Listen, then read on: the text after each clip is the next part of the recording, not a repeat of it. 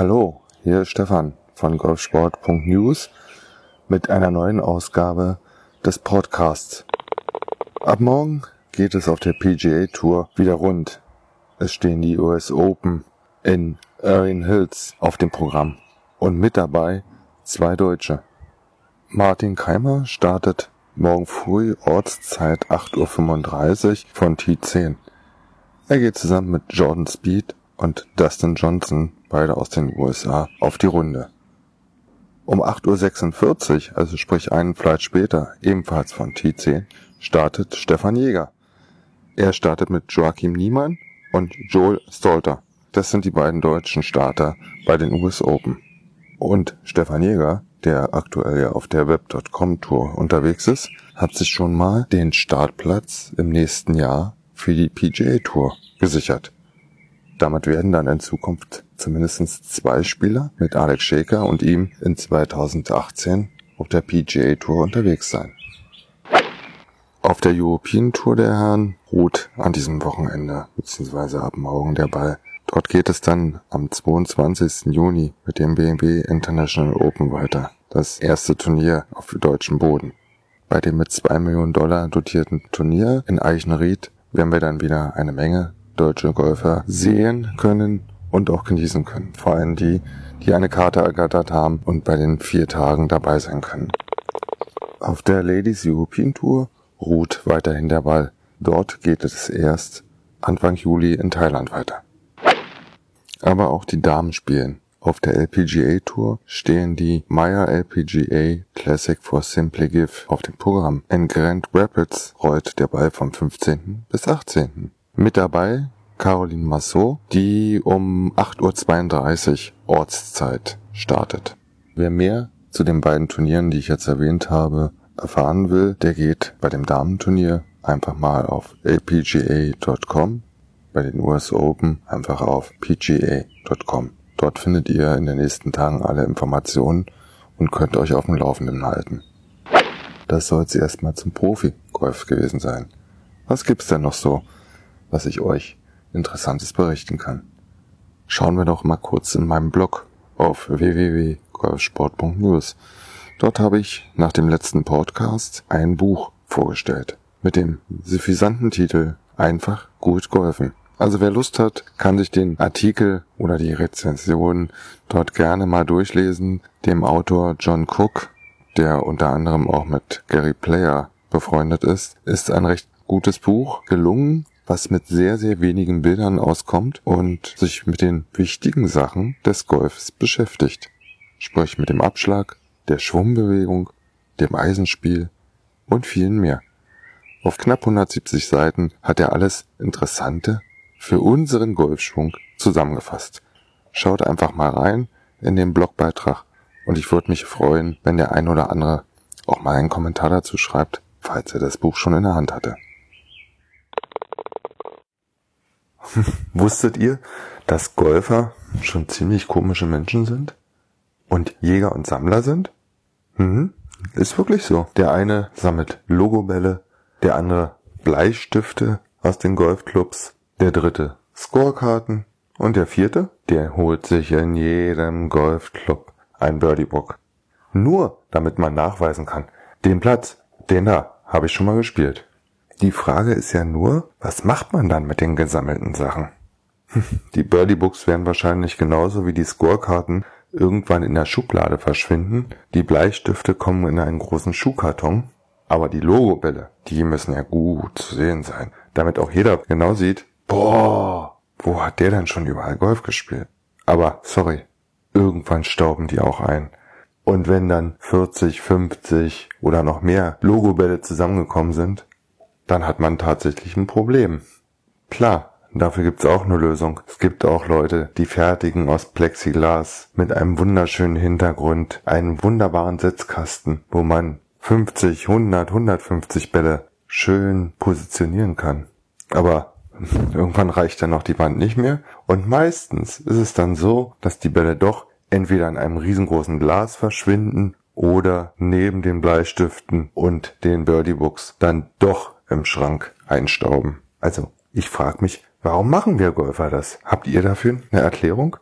Sind wir Jäger und Sammler? Ein bekannter Mensch, mir fällt jetzt gerade der Name nicht ein, hat mal behauptet, wenn du jemanden kennenlernen willst, dann geh mit ihm auf eine 18-Loch-Runde. Da erfährst du alles. Bis in die Untiefen der Seele. Das ist wohl wahr. Und da ist es total egal, ob es eine Golferin oder ein Golfer ist. Ein Beispiel nur.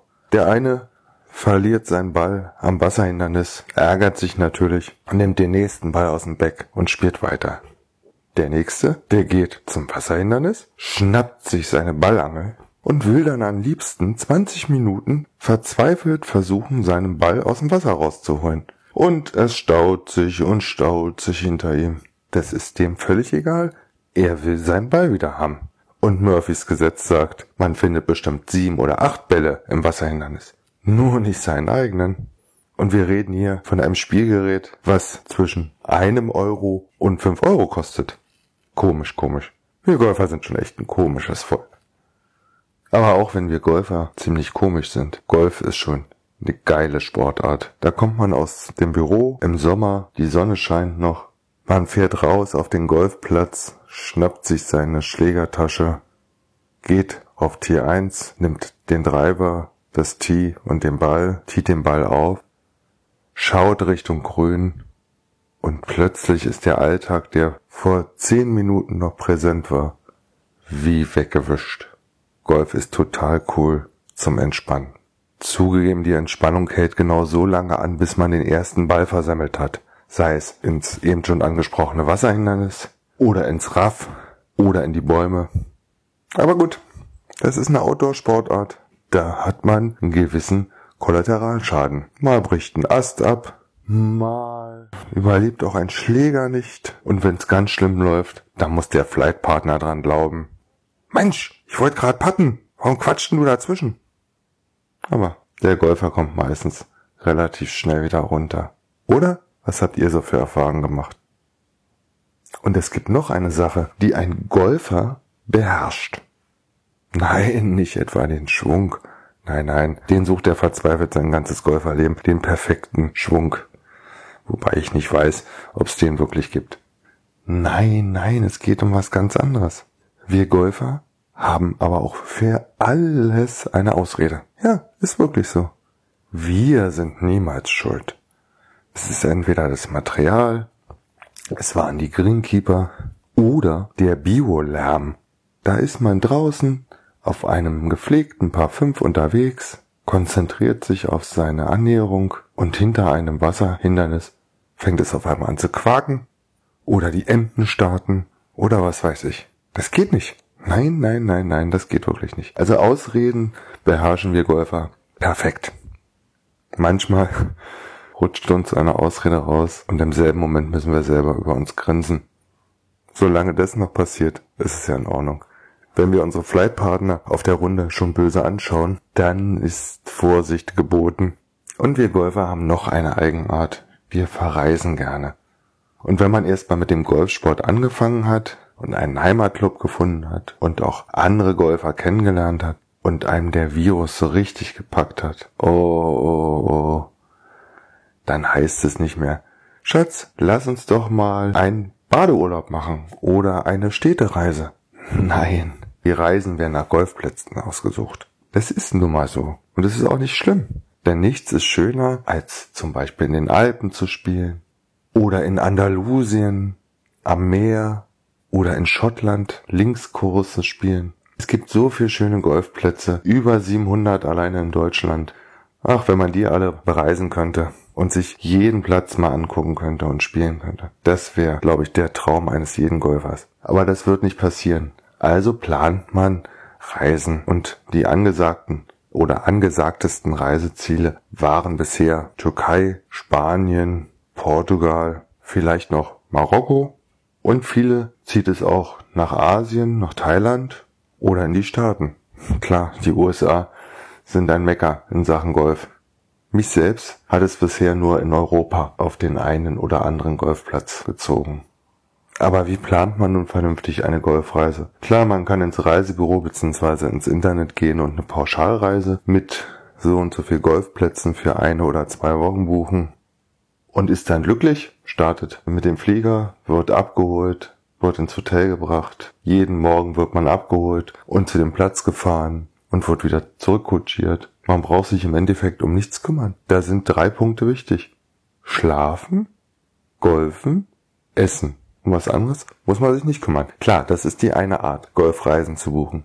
Die andere ist aber viel spannender, nämlich für Gruppen eine Reise zu buchen. Wobei bei mir Gruppen, ich sag mal ab sieben, acht Personen erst anfangen. Darunter ist es noch relativ einfach. Wenn man als Pärchen eine Golfreise buchen will, hm, das geht relativ easy. Man setzt sich zusammen, schaut ein bisschen im Internet rum, findet ein Ziel, ich sag jetzt mal Andalusien, dann pickt man sich ein paar Golfplätze raus, schaut, was die kosten und relativ schnell weiß man, okay, in die Richtung muss es gehen. Schauen wir mal, ob wir da auch noch ein vernünftiges Hotel finden und einen günstigen Mietwagen. Schwupp, kein Problem. Bei zwei Pärchen oder sagen wir mal vier Personen geht das meistens auch noch genauso ab.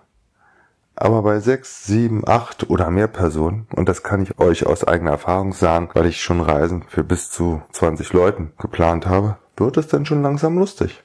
Ach, der eine möchte auf der Golfrunde immer ein Kart haben. Der andere will tragen. Der dritte will nicht in die Berge. Der vierte will nicht ans Meer. Das ist wirklich lustig. In meinem Golfblog bei den Golfreisen schauen habe ich schon einige Reisen geplant und bisher sind auch alle wieder heile zu Hause angekommen und alle hatten ihren Spaß. Aber es ist nicht einfach. Und solltet ihr mal Fragen zu Planungen von Golfreisen haben, ob nach Südeuropa, nach Asien oder Amerika oder auch nach Südafrika und ihr wisst nicht weiter oder braucht einen Tipp, dann nehmt einfach über golfsport.news mit mir Kontakt auf. Vielleicht kann ich euch den einen oder anderen Tipp geben. Was ich euch zum Beispiel empfehlen kann, ist an der Algarve, wenn man nach Faro fliegt und an der Algarve in Portugal spielt, dann muss man nicht unbedingt seine Golfschläger mitnehmen. Denn direkt am Flughafen gibt es für relativ schmales Geld auch Golfschläger zum Ausleihen. Und die Erfahrung habe ich im Februar gemacht. Selbst für mich als Linkshänder und auch noch mit dem Extrawunsch, ich möchte einen Inch länger haben, war das kein Problem.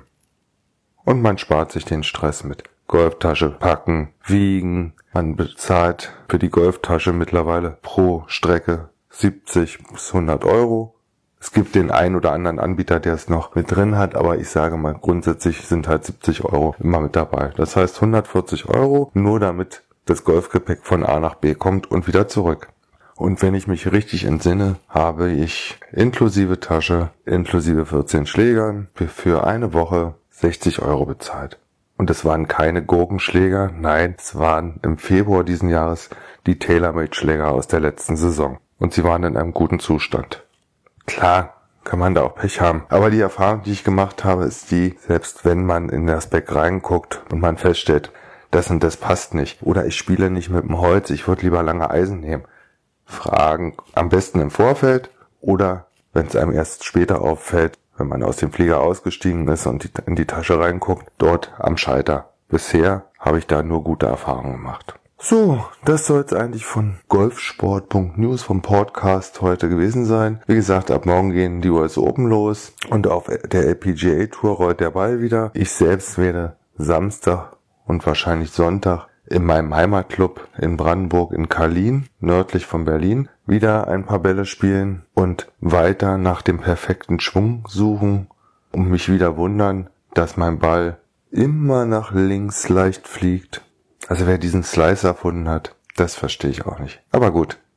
Hauptsache, wir haben alle Spaß. Deshalb wünsche ich euch ein schönes Spiel, super Wetter und denkt dran, sollte ein Gewitter aufziehen, Tasche stehen lassen und ab in die nächste Hütte. Das ist die sicherste Variante. Oder, wenn man es vorher schon weiß, gleich richtig abbrechen oder gar nicht erst golfen. Passt einfach auf. Bei Gewitter ist Golf gefährlich. Lebensgefährlich.